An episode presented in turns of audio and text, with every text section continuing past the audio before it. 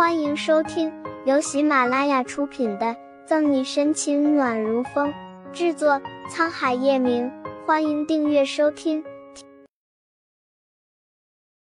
第七百九十三章，悄无声息的为他操办起婚礼。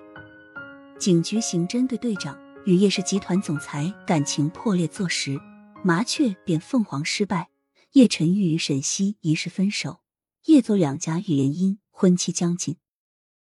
短短几日后，城中各大媒体都在争相报道着一个尚未落下实锤的谣传。在得知叶晨玉对沈西彻底失望后，左心言借此机会引来记者去医院偷拍他住院的情况，随后亲自前去探病。虽然叶晨玉对他的造访态度冷淡，但左心言已经达到另一个目的，成功被记者拍下他探望叶晨玉的照片。医院门外，他一走出来就被几个记者围住。左小姐，请问叶总目前的病情如何？现在叶总每天是由你来照顾吗？你们感情这么好，有没有结婚的打算？左小姐，听说叶总在病房向你求婚的传闻是真的吗？在记者七嘴八舌的问话中，只有左心言清楚，这些空穴来风的消息全都是他散播出去的。此刻，他手里拎着保温饭盒，出门前特意换了一套极为朴素的休闲装。甚至在记者面前素颜出镜，这样他看起来更像是温婉懂事的女友，甚至是贤惠的妻子。谢谢大家对陈玉的关心，但其他的问题无可奉告。左心言抿唇微笑着，脸上洋溢着幸福，故意在媒体面前保持神秘感。记者的好奇心被吊起来，都想拿到一手消息，更是对左心言紧追不舍。左小姐别走啊！请问叶总到底有没有向你求过婚？几个记者举着相机跟在左心言身后，势必要打破砂锅问到底。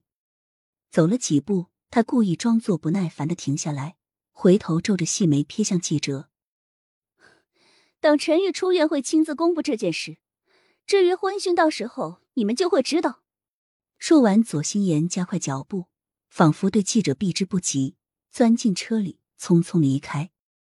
尽管他的回答不置可否，但从另一个角度来看，也算是默认了种种谣传。叶晨玉出院当天，更是有大批记者一早就守在医院大门口，想听到他亲口承认与左心言的婚事。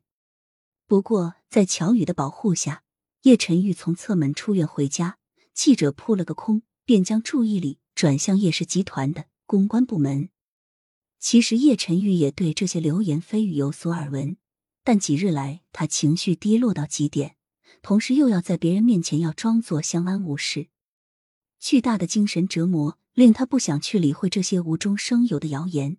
同时，他抱着另一种心态：如果这些八卦新闻被沈西看到，也算是对他最有利的回击。出院之后，叶晨玉回到盛世庄园，只休息了一天，紧接着就将全部精力投入到工作上。也正是因为他对此事置之不理的态度，也造成谣传一再发酵，更是一度传出他和左心言实际上早就已经领证。叶晨玉完全没放在心上，他只想用工作来麻痹自己，每天在公司加班，直到深夜才一身疲倦的回家休息。而月璇得知此事，心里总算有所安慰。表面上不论怎样，他都尊重叶晨玉，借着满城热议，悄无声息的为他操办起婚礼。由于娱乐记者的目光都在盯着叶家，所以准备婚礼的事情也很快曝光出来。在叶晨玉出院的一个星期后，沈西从手机上看到这条新闻，眸色瞬间黯淡下来，内心揪痛不已。一起值夜班的穆饶觉察到他情绪低落，婉言安慰道：“别难过了，说不定这些都是谣言。